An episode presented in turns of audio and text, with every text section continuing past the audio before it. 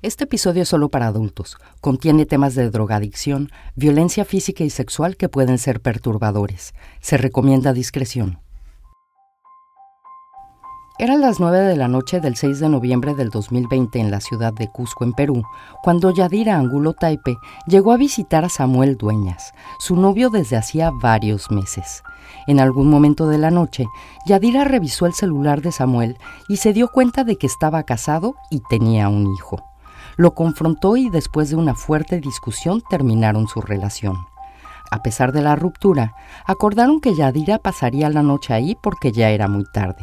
Pero Yadira, dolida y humillada, esperó a que Samuel se durmiera para salir de la casa y regresar con su familia.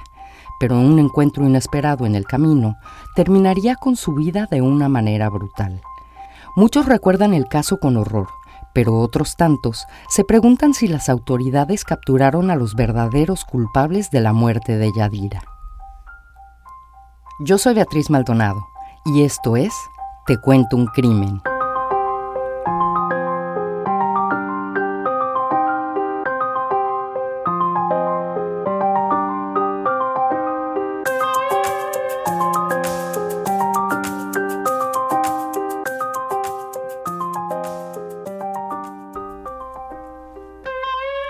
Era la mañana del 7 de noviembre del 2020 cuando Plácida Taipe y Lucio Angulo se dieron cuenta de que su hija mayor, Yadira, de 19 años, no había llegado a dormir.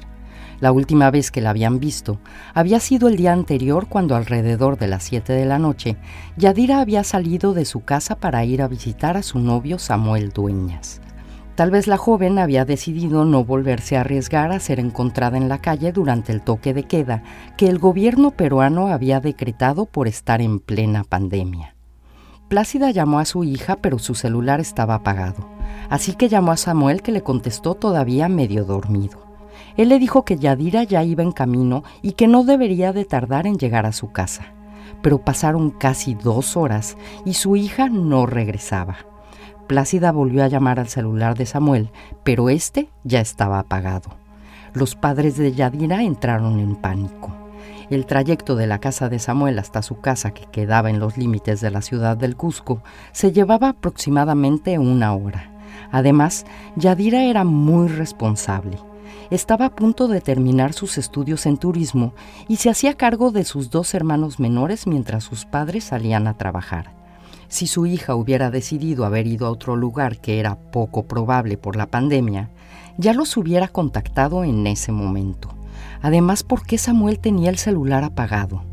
Plácida comenzó a contactar a familiares y amigos preguntando por su hija, pero nadie tenía noticias de ella. Al llegar el mediodía y sin saber nada de Yadira, Plácida y Lucio fueron a la comisaría a levantar una denuncia por su desaparición pero las autoridades les dijeron que tenían que esperar 24 horas para poder hacerlo porque su hija ya era mayor de edad. Para las 5 de la tarde y después de que familiares y amigos se movilizaran para buscar a la joven sin poder encontrarla, Lucio volvió a tratar de levantar la denuncia, pero esta vez se fue directo a la Dirección de Investigación Criminal de la Policía Nacional, en donde lo atendió una técnica de la policía. Pero una vez más, al saber la edad de Yadira, la mujer le dijo a Lucio que tenía que esperar 24 horas para reportar a su hija como desaparecida, que seguramente estaba con su novio y que pronto regresaría, pero que si no lo hacía, podría regresar al día siguiente a las 7 de la mañana y entonces le tomaría la denuncia.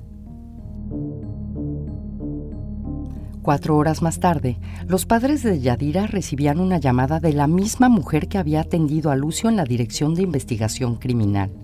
Les comunicaba que tres hombres se habían presentado en la comisaría de Kikijana para levantar una denuncia sobre la desaparición de su hija mientras visitaban la montaña de los siete colores. La montaña de los siete colores o montaña arcoíris, como también es llamada, está entre los distritos de Cusipata y Pitumarca y es una formación montañosa teñida de varios colores como rojo, morado, verde, amarillo y rosado, que son productos de una compleja combinación de minerales. El lugar es un atractivo turístico que se ha hecho muy popular en los últimos años. Plácida y Lucio estaban muy confundidos. No entendían por qué tres desconocidos estaban reportando la desaparición de Yadira en un lugar que estaba a más de 150 kilómetros de ahí. Después, otra llamada. Era el fiscal Arlis Williams Aparicio de la Fiscalía Provincial Penal de Quisquipanchi les explicó que los tres hombres habían quedado detenidos en calidad de sospechosos porque se habían mostrado muy nerviosos y había inconsistencias en el relato que habían dado con respecto a la desaparición de Yadira. Los hombres eran Erwin Raúl Montesinos Cana, un camarógrafo y productor de 27 años, y el presentador José Luis Fernández Berrío, de 31 años, que tenían un canal de YouTube llamado Costumbres Cusqueñas. En él mostraban lugares y costumbres de Cusco y también vendían contenido a agencias de turismo. En esa ocasión, una agencia les había encargado un video para promocionar la montaña de los siete colores, uno de los lugares más visitados en Cusco. Para ello, les había contratado un taxi para que los llevara desde la ciudad de Cusco hasta la montaña y de regreso. El auto era conducido por Darcy Ticona Flores, de 27 años, que era el tercer hombre que estaba detenido.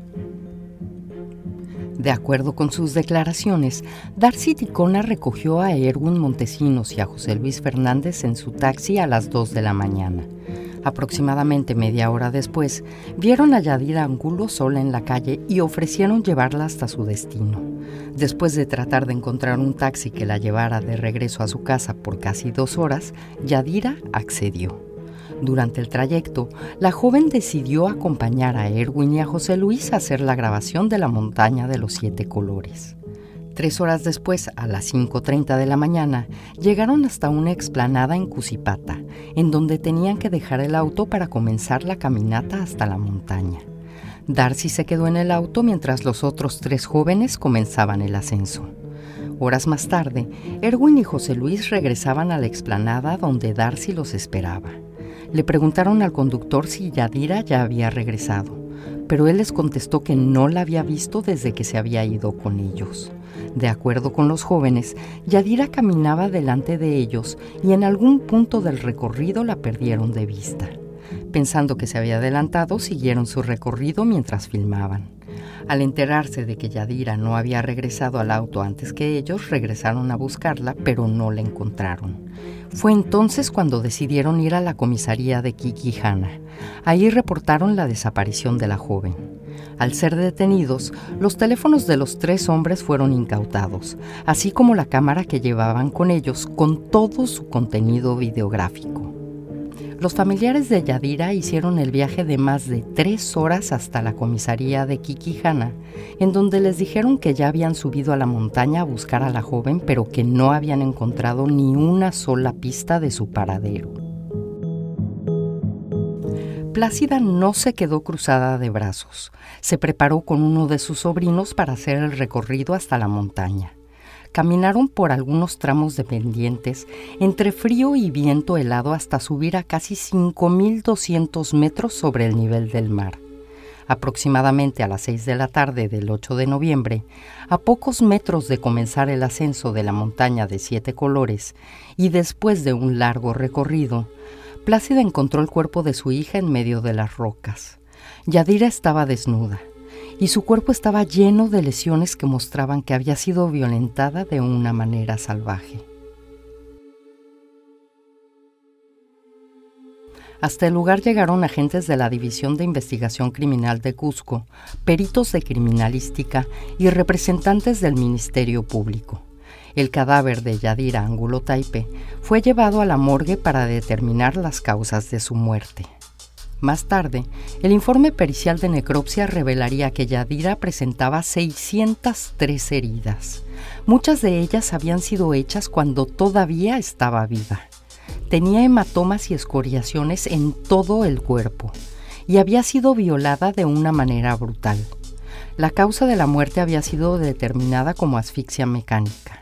A partir de ese momento, el caso fue investigado como feminicidio, probable secuestro y violación grupal. Para cuando Plácida y su familia se reunieron de nuevo después de que la mujer había encontrado el cuerpo de su hija, la prensa ya se había enterado del descubrimiento. La noticia de que dos youtubers estaban implicados en la muerte de Yadira Angulo comenzó a circular por todo Perú. Ante las cámaras y micrófonos, Plácida hacía una narración desgarradora de cómo había encontrado el cuerpo de su hija. Entre sollozos se preguntaba cómo era posible que un grupo de policías no la hubiera encontrado antes, cuando el cuerpo de su hija estaba a tan solo 70 metros del camino más directo hacia la montaña. En ese momento la policía quedó ante los medios y la sociedad como un grupo de ineptos y tal vez hasta encubridores. Por su parte, Lucio preguntaba por qué no habían investigado también a Samuel Dueñas, el novio de Yadira. Para él era sumamente sospechoso que el hombre hubiera apagado su celular después de haber hablado con la madre de la joven. Ante la prensa, le pedía a las autoridades que investigaran si Dueñas tenía alguna relación con los hombres que habían detenido por el feminicidio de su hija. El fiscal Arlis Williams Aparicio, quien llevaba el caso, ordenó que se entrevistara al joven, pero después de declarar que después de haber discutido y terminado su relación con Yadira y que ella saliera de su casa a medianoche mientras él estaba dormido y de que no se encontrara ninguna relación entre los youtubers o el chofer del taxi con él, Samuel Dueñas fue excluido por completo de la investigación. Tres días después del hallazgo del cuerpo de Yadira, el 11 de noviembre del 2020, se llevó a cabo una audiencia en donde se acusó formalmente a Erwin Raúl Montesinos Cana y José Luis Fernández Berrío del feminicidio agravado de Yadira Angulo Taipe, y se determinó que quedarían detenidos en prisión preventiva, mientras que Darcy Ticona Flores debería de seguir las investigaciones en libertad. Plácida y Lucio Angulo subirían tres veces más a la montaña en busca de pistas en el feminicidio de su hija. La última vez que subieron, el 22 de diciembre del 2020, encontraron la ropa y el celular de Yadira. Entregaron los objetos a la policía que le notificó a la fiscalía del hallazgo. Una vez más, ante los ojos de la sociedad, las autoridades demostraban su ineptitud en el caso. A partir de ese momento, tanto la Fiscalía como la División de Investigación Criminal de Cusco se dieron a la tarea de resolver el caso lo más pronto posible. Fue entonces cuando la prensa dio a conocer los videos que los jóvenes habían tomado el 7 de noviembre. Son casi una hora de grabaciones que fueron hechas de manera intermitente y que comenzaron con el recorrido en el auto desde Cusco hasta Pitumarca, en donde en una explanada Darcy Ticona estacionaría el auto para que Erwin y José Luis, acompañados de Yadira, comenzaran la caminata para ascender hacia la montaña de siete colores. Y terminaban cuando Erwin y José Luis bajaban solos de la montaña. En ello se puede ver el momento en que Yadira Angulo, con equipaje que cuelga de su hombro, va a subir al auto de los jóvenes. En otra toma se puede ver a Darcy Ticona conduciendo, a Erwin Montesinos en el asiento del copiloto y en la parte trasera a José Luis Fernández y a Yadira Angulo que está sonriendo. No muestra ningún signo de estar ahí bajo ningún tipo de amenaza. Queda claro que Yadira viajó con los jóvenes por su propia voluntad.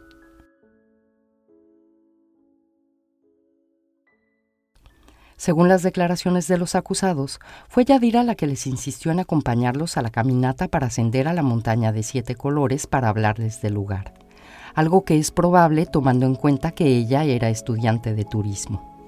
Otra parte de los videos es importante no por las imágenes, sino por el audio. Mientras la cámara apuntaba a las calles desiertas del Cusco, se puede escuchar cómo los jóvenes platican con Yadira. Le preguntan por qué estaba sola a esas horas de la noche. Yadira les contesta que no sabía en dónde quedarse. En otra parte de la grabación se puede escuchar a uno de los jóvenes decirle al otro lo siguiente. ¿Que esa flaquita no tiene papás? No entiendo. La última vez que se capta Yadira en los videos es a las 5.46 de la mañana cuando ya en la caminata se puede ver a Erwin y a José Luis caminando y detrás de ellos viene Yadira, a la que le piden por favor que camine delante de ellos para que no salga en el video. De acuerdo a los jóvenes, esa fue la última vez que vieron a Yadira y explica el por qué la joven se separó de ellos. Pero para la familia de Yadira, los jóvenes mentían porque la hora en la que se ve a su hija en el video debió ser aún más tarde de las 5.46 de la mañana. Ellos hicieron notar que en la grabación el cielo estaba claro. Y si bien la declaración no fue tomada en cuenta por la Fiscalía, hay que aclarar que de acuerdo con el Sistema Meteorológico de Cusco el 7 de noviembre del 2020, el sol salió a las 5 de la mañana con 12 minutos, más de media hora antes que se hiciera la grabación en la que Yadira aparece por última vez. En otra de las grabaciones, cuando Erwin Montesinos y José Luis Fernández ya están bajando solos de la montaña, se les puede escuchar cómo discuten acerca de cómo le van a pedir a Darcy Ticona, el chofer del auto, que no diga nada acerca de que llevaron a Yadir Angulo con ellos. Su abogado explicó que no se estaban poniendo de acuerdo en cómo pedirle al chofer que no dijera nada acerca de un asesinato como lo suponía la fiscalía sino que la preocupación de los jóvenes era que Darcy Ticona le reportara a la agencia que los había contratado que habían subido a alguien más en el taxi, y eso los podía meter en problemas. Pero esa conversación no sería grabada en su totalidad. El viento del lugar impedía que se escuchara el resto, lo que dio paso a especulaciones acerca de su verdadero significado.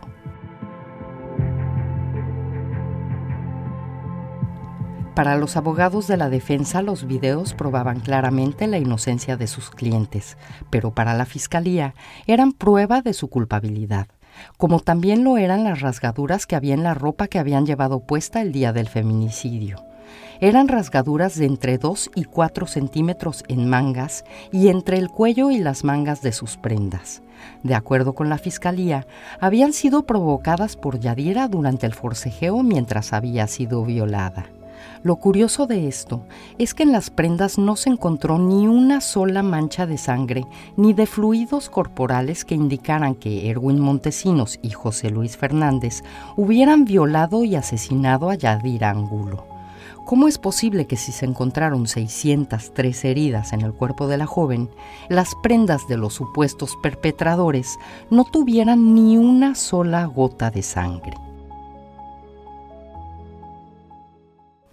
Y pues así, sin haber encontrado ningún rastro de piel o de la ropa de los acusados en las uñas de Yadir Angulo, sin rastros seminales en zonas genitales, sin residuos fecales que acrediten una violación anal, sin manchas de sangre en las prendas de los acusados, el 13 de octubre del 2022, dos integrantes del juzgado penal colegiado del módulo penal especializado en violencia de Cusco, más específicamente Carmela Pilar Velasco Guzmán y María Antonieta Cano Pozo, fueron quienes firmaron la sentencia condenatoria de 30 años de prisión efectiva para Erwin Raúl Montesinos Cana y José Luis Fernández Berrío por el feminicidio de Yadira Angulo Taipe.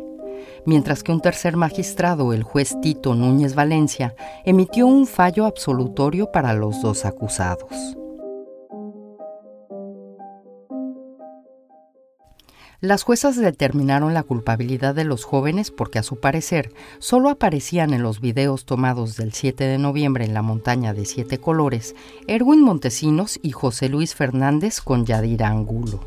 No tomaron en cuenta las declaraciones de Darcy Ticona, en donde aseguraba que cuando estaba esperando a los jóvenes para que bajaran de la montaña, había visto a otros dos vehículos, uno con ocho pasajeros y otro con cinco y tampoco tomaron en cuenta que también había lugareños en la montaña. De acuerdo con la fiscalía, los hechos ocurrieron entre las 5.46 de la mañana cuando Yadira fue captada en los videos por última vez y las nueve y media de la mañana cuando Erwin y José Luis regresaron a la explanada donde los esperaba Darcy Ticona.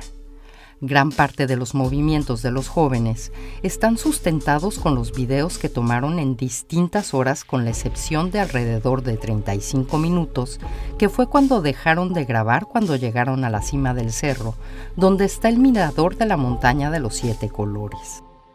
Fue en esos 35 minutos cuando Erwin Raúl Montesinos Cana y José Luis Fernández Berrío violaron, asesinaron, arrastraron el cuerpo de Yadira hasta una pendiente de 70 metros, se lavaron los genitales y escondieron las prendas de Yadira.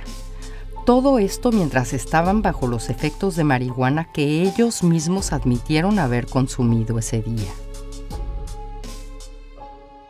Otra prueba importante para condenar a los acusados, en específico a Erwin Montesinos, fue el hecho de que cuando le pidieron que se quitara la ropa al ser detenido, no traía ropa interior.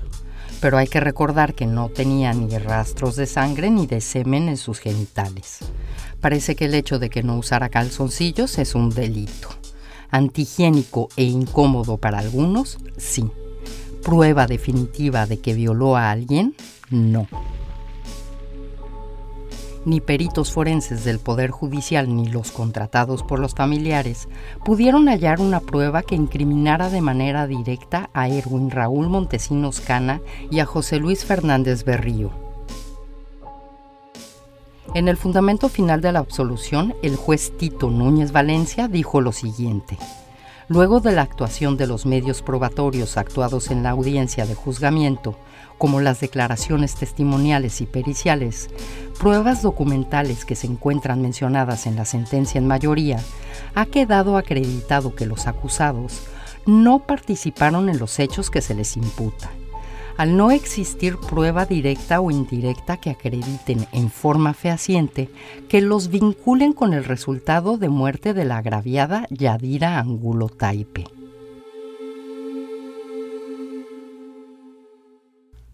Los abogados de los jóvenes apelaron la sentencia en primera instancia y están en espera de que los magistrados de la Corte Superior de Justicia valoren las pruebas de manera objetiva pero los magistrados no van a tener acceso a todas las pruebas, porque convenientemente para la Fiscalía, Arlis Williams, el fiscal del caso, en enero del 2022 extravió tanto el celular de Yadira como los celulares de Erwin Montesinos y José Luis Fernández. En los celulares hay pruebas que son fundamentales para aclarar lo que realmente pasó el día en que Yadira fue asesinada. Actualmente, Erwin Montesinos y José Luis Fernández están cumpliendo su condena en el penal de Quencoro. Desde que fueron detenidos y hasta la fecha, aseguran que no fueron ellos quienes violaron y asesinaron a Yadira Angulo Taipe.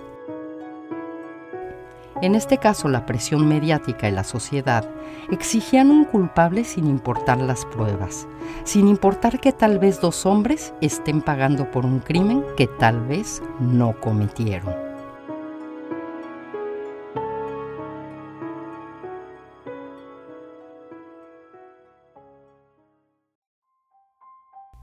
Muchas gracias por escuchar. Pueden ver las fotos relacionadas con este episodio en las notas del mismo, que pueden encontrar en nuestra página de internet tecuentouncrimen.com. No olviden regalarnos un like y seguirnos en Instagram y en Facebook. Ahí nos pueden encontrar como Te Cuento un Crimen Podcast. Nos vemos la próxima semana con otro episodio más de Te Cuento un Crimen.